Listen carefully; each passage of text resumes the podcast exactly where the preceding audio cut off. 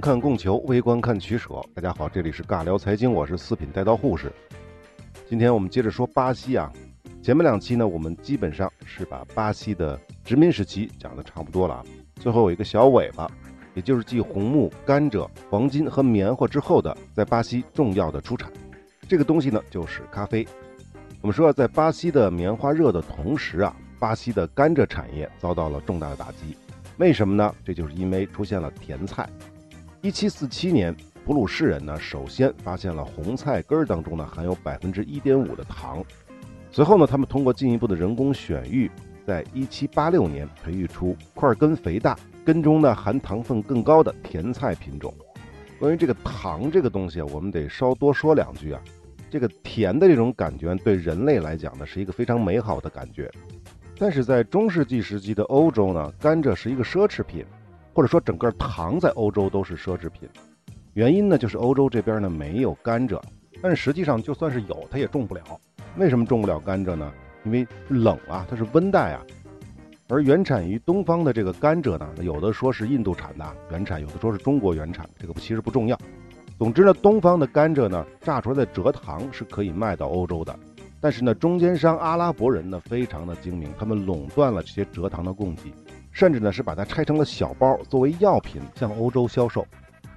所以大家明白了吧？这东西在欧洲肯定会卖得非常非常的贵。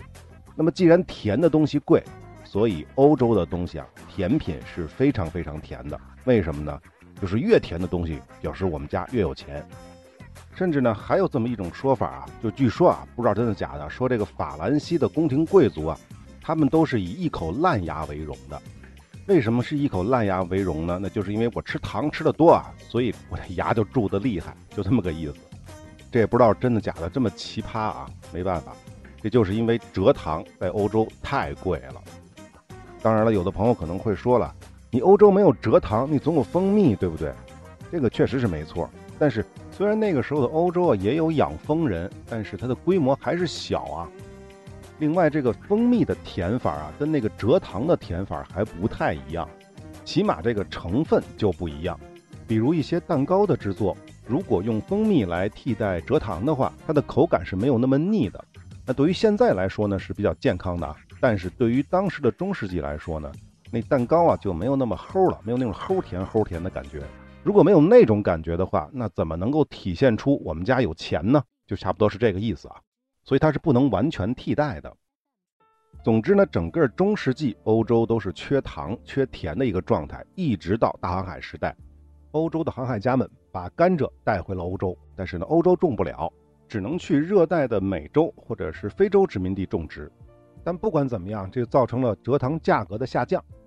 当然，这种降呢，也不是说降的有多低，因为无论是美洲、非洲，还是说你到亚洲来种，你在哪儿种甘蔗，你都要运回欧洲的，这里实际上就是有成本的了。如果能在欧洲直接产糖的话，那它的成本才会降到最低。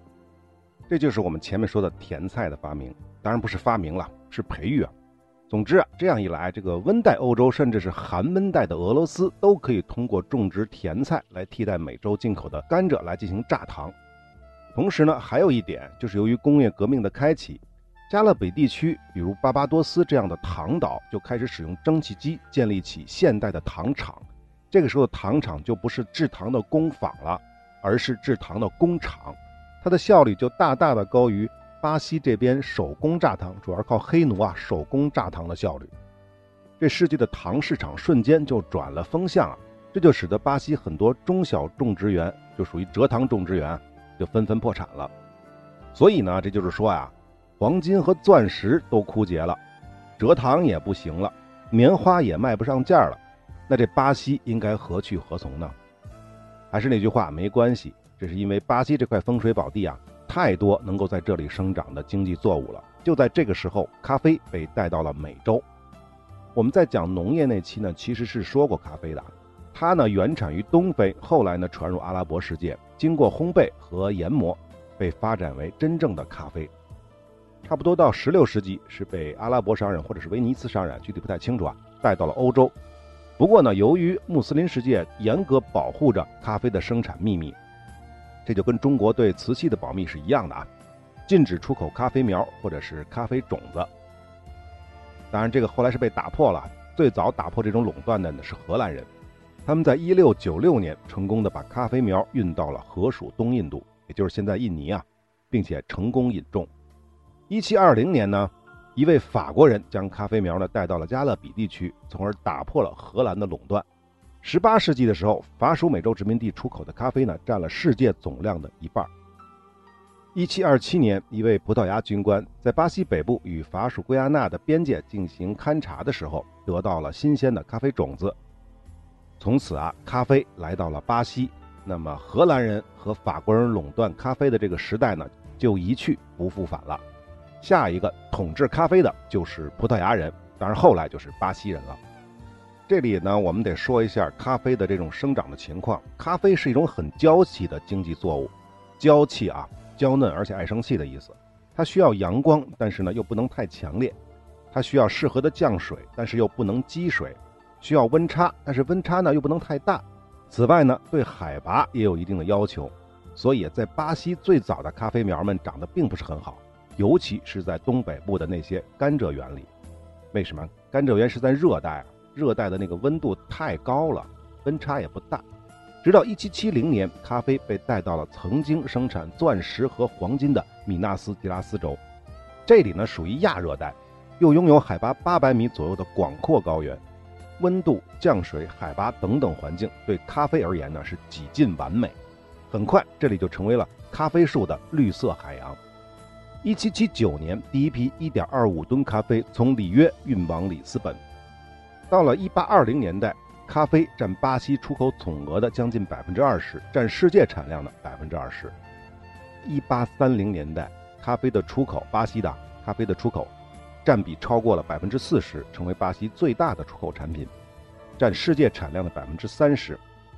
那关于咖啡的销量激增的原因呢？我不记得是不是以前说过了，这是跟美国有关的。其实呢，在欧洲，咖啡的地位呢根本就没法跟茶相提并论，但是在美国就不一样了。我们都知道的那个波士顿清茶事件，其背后呢，就是美国人反对来自于英国东印度公司在美垄断倾销茶叶的这种行为。所以呢，美国独立之后啊，一直保持了很长时间的反英的情绪或者是倾向。因此，不喝茶叶在当时的美国呢，是一种爱国行为。为什么？因为你喝茶就相当于给英国人交税了，对不对？因为这些茶叶都是英国人来买卖的。不仅如此，1812年到1815年的美国与英国的战争当中呢，英国还主动给美国茶叶断粮啊。那么不喝茶叶喝什么呢？当然就是咖啡了。这个1812到1815年的美国与英国的战争啊，也叫做美国第二次独立战争。这英军一直打到华盛顿，火烧白宫啊。这个我们就不多说了。因此呢，19世纪开始，美国就成为了巴西咖啡的最大买主。在美国市场的刺激之下呢。从1840年代开始，巴西年均产量就是咖啡的产量超过12万吨，占世界总产量的百分之四十，成为最大的咖啡生产国。1880年后，巴西的咖啡年产量超过了30万吨。到了20世纪初，这个年产量又增加到130万吨，占世界总产量的百分之七十八，彻底垄断了这个市场。那么比起之前的棉花呀、甘蔗啊，巴西的咖啡在很长时间之内都是没有国际对手的。前面说了，咖啡太娇气了，全世界适合种植的地方非常少，亚热带、低高原，雨量适合，面积广阔，位置靠海，又没有其他的大宗粮食作物或者经济作物来抢耕地。放眼全世界看呢，几乎就没有能跟巴西沿海高原相提并论的地方了。巴西至于咖啡，完全是上帝的恩赐。那咖啡至于巴西的另一个变化呢，就是现在巴西的第一大城市圣保罗。一八八零年代的圣保罗呢，还只是一座三万人的小镇。随着咖啡引种到这里，圣保罗的人口就激增了啊。一八九零年的六点五万人，到了一九二零年又到了五十八万人。而圣保罗州的人口呢，刚才说圣保罗是一座城市，它所在的这个州叫圣保罗州啊。而圣保罗州的人口，一八九零年是一百四十万。一九二零年达到了四百六十万，而一九二零年巴西总人口不过两千七百万。要知道，在某些的年份，仅圣保罗的咖啡出口额就占到了巴西总出口额的百分之五十。总之呢，由于黄金、棉花、咖啡的带动，巴西的人口和经济中心从东北的甘蔗产地逐渐向东南部的高原转移。这个不用解释了吧？黄金是在内陆地区找到的，棉花要在高原上去种，咖啡也是需要高原的气候。好，说完咖啡了，我们再补充一下这个时期的巴西的经济情况。十八世纪中叶的葡萄牙已经不是海上的强国了，海外的殖民地呢纷纷不保，大部分都是被荷兰人抢走的。大块面积的殖民地呢，除了巴西之外，就只剩下非洲的安哥拉和莫桑比克了。要不是有个英葡同盟的存在，有可能丢的更多。丢的更多是什么概念呢？就有可能全丢了。那么至于巴西的经济，则完全是被葡萄牙垄断的。出口方面呢，巴西的产品只能够从某几个港口出海，比如里约和巴伊亚等等。而出海的船只的目的地只能是葡萄牙的几个城市，比如里斯本啊、波尔图啊等等。同样，巴西进口的商品也只能从葡萄牙运输过来，所有往来的商品呢，都只能用葡萄牙的船只。大家听明白了吧？这相当于就是葡萄牙垄断了巴西的出入口。也就是说，巴西的所有的进出口商品必须得由葡萄牙人充当中间人，价格也好，关税也好，佣金也好，都是宗主国说了算。还有啊，只要是葡萄牙本土能够生产和供应的商品，都是在巴西禁止生产的。比如说，葡萄牙生产橄榄油、生产酒精，那不好意思，巴西的所有地方都不能生产这些东西，不能种植这些东西。总之呢，各种禁令是非常的多，甚至达到了荒谬的地步。说一个比较有意思的例子啊，据说这个巴西总督啊，在自己的官邸当中呢，要是接见或者是招待客人的话，客人是不允许穿非宗主国生产的服装的。那么除此之外呢，巴西人民还要担负沉重的苛捐杂税啊，几乎所有的商品交易都要纳税。再说一个神奇的事儿啊，一直到十八世纪末，巴西都没有统一的货币，地方政府收税都是征收实物。那民间的这些交换行为怎么办呢？没有货币，很简单，也是用实物。大宗的交易呢是用牲畜来计算，小笔的交易呢就用糖来计算，就是巴西生产的蔗糖啊，分成一份儿一份儿的。甚至呢，在靠近安第斯山部分的地区呢，还用过印加帝国曾经发行的硬币来作为货币进行交换。那为什么巴西一直没有统一的货币呢？很简单，葡萄牙人并不希望巴西建立起一个统一的国内市场。这样一来啊，宗主国就可以更好地充当巴西各地区的贸易中介，多赚殖民地人民的钱。这一点呢，可能有的朋友是没想明白的。我们举个例子啊，就比如粮食啊，虽然巴西也能生产粮食，但是庄园主如果生产粮食的话，就得能卖出去，对不对？卖不出去谁种啊？没有统一的货币，庄园主就很难在巴西的内部销售粮食，就是他的内部市场没法卖。但是呢，如果要是种那些葡萄牙人专营收购的经济作物的话，就没有这个烦恼。换句话说呢，就是你想种什么不是你决定的，因为你种出来的东西在国内卖不了，你就只能去种那些葡萄牙人收购的经济作物。所以啊，最终的结果就是甘蔗种出来卖给葡萄牙商人，而葡萄牙商人则会用粮食或者其他生活品跟他交换。也就是说，作为宗主国，葡萄牙人只关心两点。第一，巴西是否能够生产出在欧洲畅销的商品？第二，把葡萄牙产地的商品或者其他国家，尤其是英国的工业品转手高价再卖给巴西，在这个过程当中呢，赚高额的差价，收严苛的税负。那么至于巴西本土呢，最好是按葡萄牙王室的意思，做自己的本分就好了。这个套路是不是看着非常眼熟呢？其实呢，类似的套路呢，我们在讲西班牙殖民地的时候一样是出现过的。但是呢，还是那句话，哪里有压迫，哪里就有反抗。当然，对于宗主国的反抗有很多的形式，最简单的形式就是走私。前面说过，荷兰人在控制欧洲航路的时期，巴西人肯定是偷偷的卖商品给荷兰人。等到荷兰人不行了，那谁接班呢？当然是英国人了。但是不管怎么样，无论是谁在主导走私的生意，都为巴西的经济注入了活力，这就使得民间经济的小火苗一直没有熄灭。可想而知啊，如果一直这么下去的，根本等不到拿破仑横扫欧洲，巴西呢也许就独立了。其实前面说河属巴西的时候已经很清楚了，巴西人民呢早就用行动表达了自己的反对。只不过呢，荷兰人的统治呢也不比葡萄牙人好多少。所以呢，葡萄牙人再次独立之后啊，就是从西班牙那边再次独立之后，王室的内部的某些的开明人士也意识到自己呢应该有所改变了。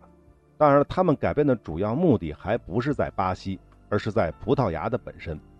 第一是对内啊，太多利益被贵族垄断，影响了国内的发展；第二是对外，葡萄牙被英国的阴影笼罩着，很难发展起自己的工商业。因此，在1750年至1777年期间呢，葡萄牙开启了一次小改革。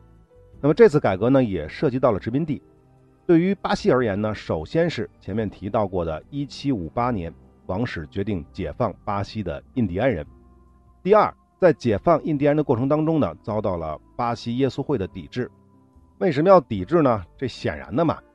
耶稣会的主要劳力，他们田地当中的主要劳力是什么人啊？是印第安人。虽然这些不是奴隶，但实际上跟奴隶没有什么本质区别啊。在一七五九年，巴西的耶稣会就被彻底驱逐了，其领地呢也被全部没收。领地内的印第安人呢，从此就可以享受其他巴西自由民一样的权利了。要知道，对印第安人的解放对巴西的影响是很大的。就是因为这个印第安人都成了自由民，巴西的民族融合的进程才大大加速的。第三，开始放宽巴西的经济禁令，允许创办手工工厂啊。注意啊，这还只是广场的厂啊，因为那个时候的工业革命的春风呢还没有吹到巴西。总之呢，像以前必须从葡萄牙进口的商品呢，有一些就可以在巴西本地生产了。而且呢，在巴西还组建了专门的贸易公司，与英国的商人竞争。文化教育方面，我们就不多说了，主要是允许建立学校。要知道，在此前巴西出生的人，无论是不是白人，都不允许学习自然科学的。这个是不是很神奇啊？但实际上一点都不神奇啊，因为那个时候的学校都是教会学校，不允许学习自然科学，不很正常吗？所以从这个角度也说明了当时的南美的天主教势力是有多么强，它的保守的程度是比欧洲要保守的多的啊。说来说去啊。就是将此前葡萄牙对巴西的贸易生产垄断呢，逐步的放开，让巴西本土的经济呢不再那么的僵化。但是葡萄牙人这次的小改革还是牵动了保守势力的利益，尤其是贵族阶级和天主教势力。一七七七年，封后玛利亚成为了葡萄牙女王之后呢，保守势力进行了疯狂的反扑啊，之前的改革政策呢被纷纷取缔，殖民地也一样，巴西再次沦落为葡萄牙的工具殖民地。这点呢，其实也比较好理解啊。那个时代正是法国为首的先进的资产阶级思想横扫欧洲的时代，这些思潮也进入了巴西。而且呢，在1776年美国独立战争，1789年法国大革命，这些事情啊，综合起来呢，让葡萄牙王室越发的感到了恐惧，生怕这巴西跟美国一样闹独立，所以千方百计的要遏制巴西的发展，将其与整个世界进行隔绝。一七八五年，巴西关闭了除棉纺织企业之外的所有工业企业，巴西唯一的印刷厂也被关闭，外国的书籍呢被禁止输入，外国人也禁止进入巴西，同时还禁止已经在巴西的外国人在殖民地的内部进行迁移。一七九四到一七九五年，巴西的殖民地的出版物审查权又交给了刚刚恢复的宗教裁判所。那关于这个丰后玛利亚，我们多说两句啊。之所以说他疯啊，不是继位的时候就疯的。其实这个玛利亚一世上台之后呢，葡萄牙的实际统治者是她的老公佩德罗三世。但是呢，佩德罗三世在1786年去世了。这件事呢，对女王的打击很大，她就开始出现了有一些精神疾患的这种症状。到了1791年，她的长子又死于了天花，这一下她的精神呢就越来越差了。所以在一七九九年以后，葡萄牙的实际统治者呢是玛利亚的儿子若昂六世。所以啊，这位玛利亚一世是真的疯啊，是一个客观的形容词啊，跟其他的所谓的疯王疯后不太一样。另外呢，在拿破仑入侵葡萄牙的时候，葡萄牙王室迁都里约，这位玛利亚女王还跟着一起去了巴西避难，而且后来也没有回国，最终是在一八一六年在里约去世。死的时候已经是八十一岁高龄了。总之呢，这次葡萄牙的小改革啊，一是改革的力度并不是很大，二是持续时间并不是很长，所以呢，对葡萄牙来说是无关痛痒的。但对于巴西而言呢，这次小变化却拖了巴西独立的后腿啊，这才使得后来的巴西以一种绝无仅有的模式，成为世界上唯一的一个宗主国王室主动闹独立，而且还闹成了帝国的殖民地。这里我说的是应该啊，应该是唯一的一个，我实在想不出第二个类似的例子了啊。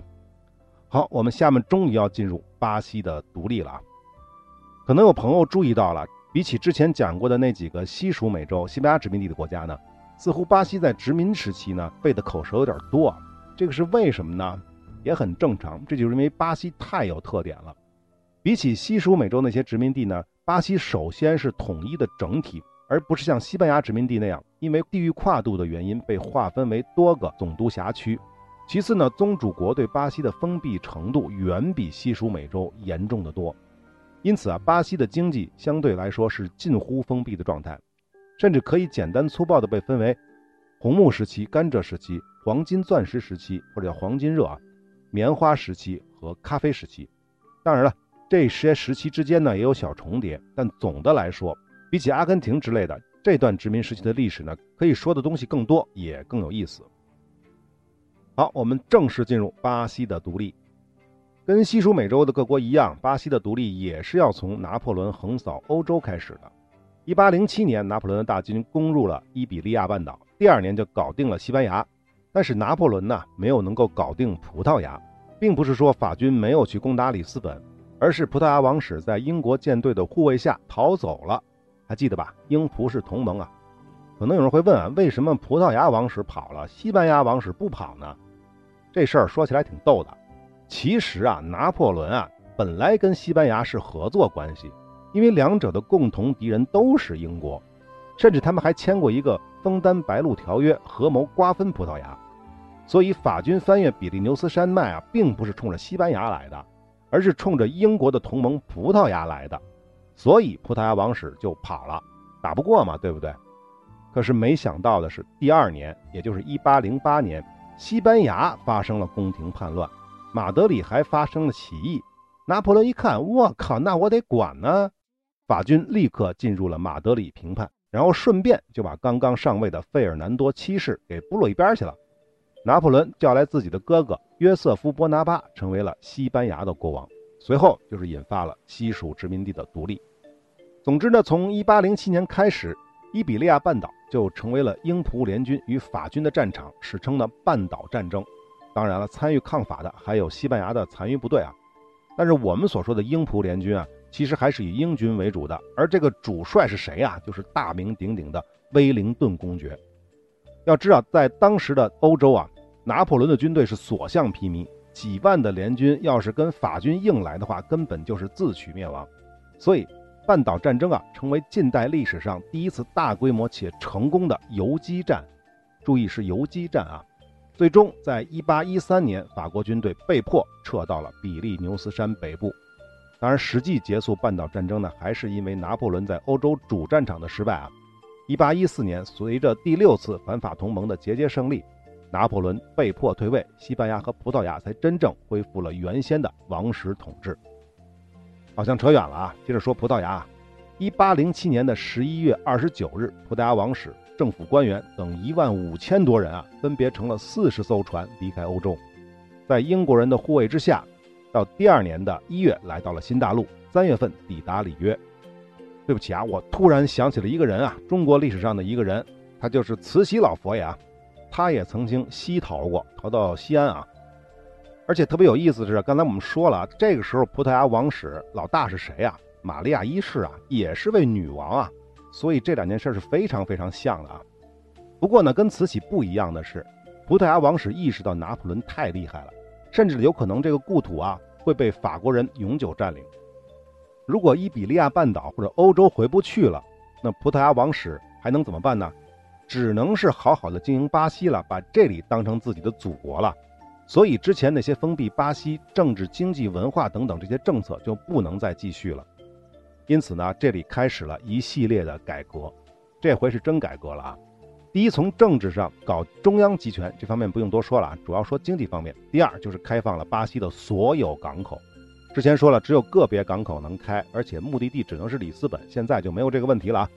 第三，一切的工业企业活动的禁令被废止，对工业原料进口免税，对毛纺工业、丝织工业和钢铁工业进行补贴，鼓励发明创造和引进新机械。再有就是关于交通、邮政以及鼓励移民等等的法令。总之啊。巴西的这轮改革呢，使得这个被压抑已久的国家，这是带引号的啊，这时候还不是一个国家，它的经济文化迅速的发展起来。一八零八年，第一所军官学校开校。一八一四年，国家图书馆建立。一八一五年，第一家蒸汽动力的工厂破土动工。巴西甚至组建起了银行，那就相当于有货币了。而当时连葡萄牙本土都没有银行啊。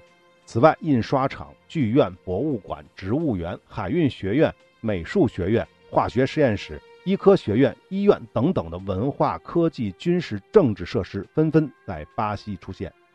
说完这段，我突然觉得像在玩一款游戏啊！这个游戏的名字叫做《文明》啊。接着说啊，尤其是里约啊，里约热内卢作为葡萄牙的新首都，迅速成为了巴西的政治经济中心。在1810年到1812年期间呢，每年都有三五百艘船只在这里进出。里约的人口增速也是整个巴西最快的，在那个时期啊。而且从这个时候开始，移民巴西的欧洲人当中呢，就不再仅仅是葡萄牙人了啊。也开始有了什么西班牙人啊、法国人啊、英国人啊，而且这一时期移民到巴西的欧洲人更多的是专业技术人员和工匠组成的这些中产阶级，而不是说像以前啊都是一些啊最底层的啊那种人。甚至呢，在欧洲的拿破仑复变之后的1815年，葡萄牙宣布巴西由殖民地升级为巴西王国，并与葡萄牙王国结为共主邦联。葡萄牙君主玛利亚一世兼任了巴西君主。而且还把国名给改了，改成叫葡萄牙巴西阿尔加维联合王国。这名字是不是听着又很耳熟呢？这显然是跟他的好基友大英帝国学的。大英帝国当时叫做大不列颠及爱尔兰联合王国。注意啊，那个时候整个爱尔兰还属于英国，所以没有那个北字。那么关于这个名字啊，大家可能觉得有点意思啊。这个葡萄牙和巴西好理解，葡萄牙巴西阿尔加维联合王国。这阿尔加维是啥呀？这个其实我们前面说过的，可能有朋友就忘了。就是葡萄牙在欧洲从阿拉伯人手中夺取的最后一块领土，这在葡萄牙的最南端。大家是不是记得西属美洲有一个总督辖区，叫做格莱纳达总督辖区？这就是玻利瓦尔起家的地方。那个格莱纳达呢，就是来自于西班牙的最南端最后一块获得的阿拉伯人的土地——格拉纳达王国。因此啊，如果西班牙也学英国搞类似的命名的话，就可以叫做。卡斯蒂利亚阿拉贡格莱纳达联合王国，当然实际上不全啊，还可以加好多啊，比如什么加里西亚呀、加泰罗尼亚什么之类的，等等等等的。好，又扯远了。其实，在巴西的这轮改革当中呢，也包含了一部分的不得已。首先呢，且不说王室和政府官员都来了，仅就巴西本地人需要的各种的工业生活及相关的消费品，这些东西怎么来呢？总不能从法国的控制的里斯本进口吧？所以巴西不得不改革，这是其其次。王室驾临巴西之后，最直接的矛盾其实是来自于巴西当地的上层统治阶级，就是那些大庄园主阶级。他们早就希望宗主国能够开放对巴西经济的约束了，但是你现在跑到我们家来当老大，不得拿点什么交换吗？所以这种改革就是理所应当的。第三，就是来自于英国人的压力。因为这英国一直想把巴西培养成为自己的经济殖民地，进口廉价原料并倾销工业品，但前提是巴西必须开放市场。所以啊，虽然是同盟关系，但是保护葡萄牙的王室安全也是有条件的，那就是巴西必须进行自由主义的经济改革，并且呢，英国商品进入巴西只征百分之十五的关税，而其他国家的商品要征收百分之二十四的关税。要知道啊。就算是葡萄牙进口的商品，也要征百分之十六的关税。这还没完啊！对于旅居巴西的英国公民，不能够接受巴西或者是葡萄牙的司法机关审判，而且这些英国人也可以不遵守巴西和葡萄牙法律，只遵守英国法律。这实际上就是治外法权了。那么，英国还要求葡萄牙政府有责任禁止其臣民在葡萄牙领地或者属地以外从事奴隶贸易。为什么呢？因为这个时候的英国已经进入了工业革命时期，并开始实行了废奴政策，所以你葡萄牙得跟着我一块儿来。基本上讲，葡萄牙经济跟巴西经济一下就被英国垄断了，这就使得本地工业根本无法发展。而且葡萄牙政府一旦有了赤字，就只能跟英国借钱，这就加深了对英国的依赖。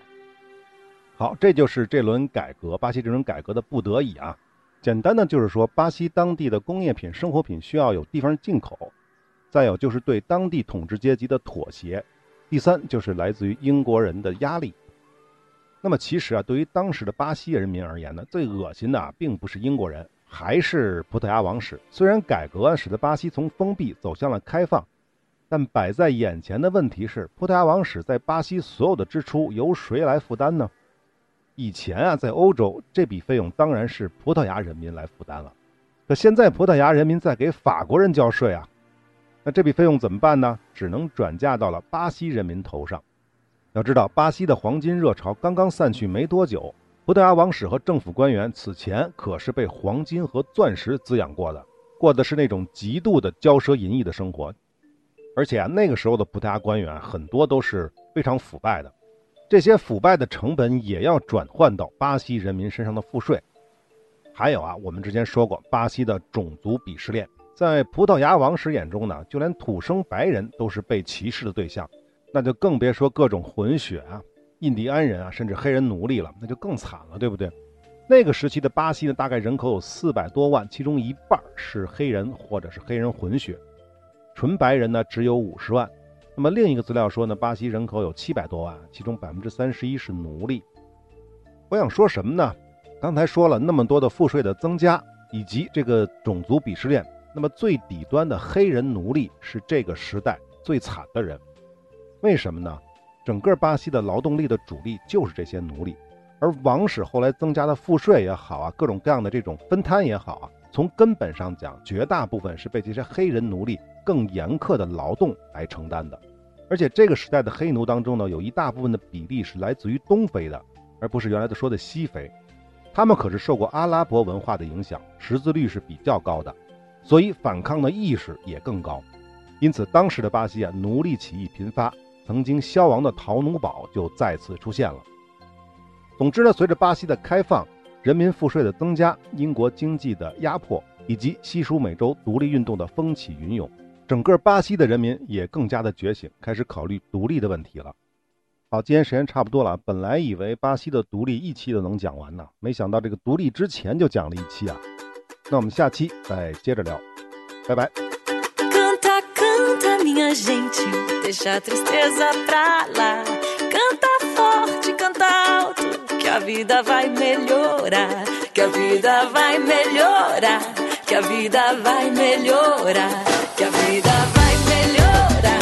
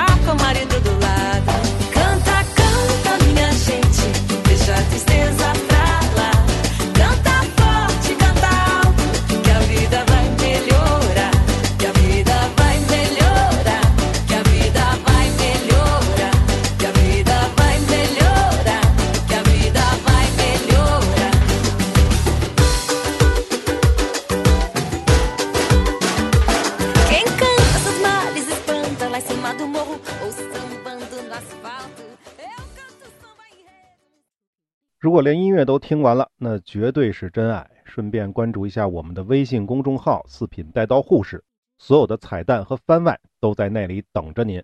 我们不见不散。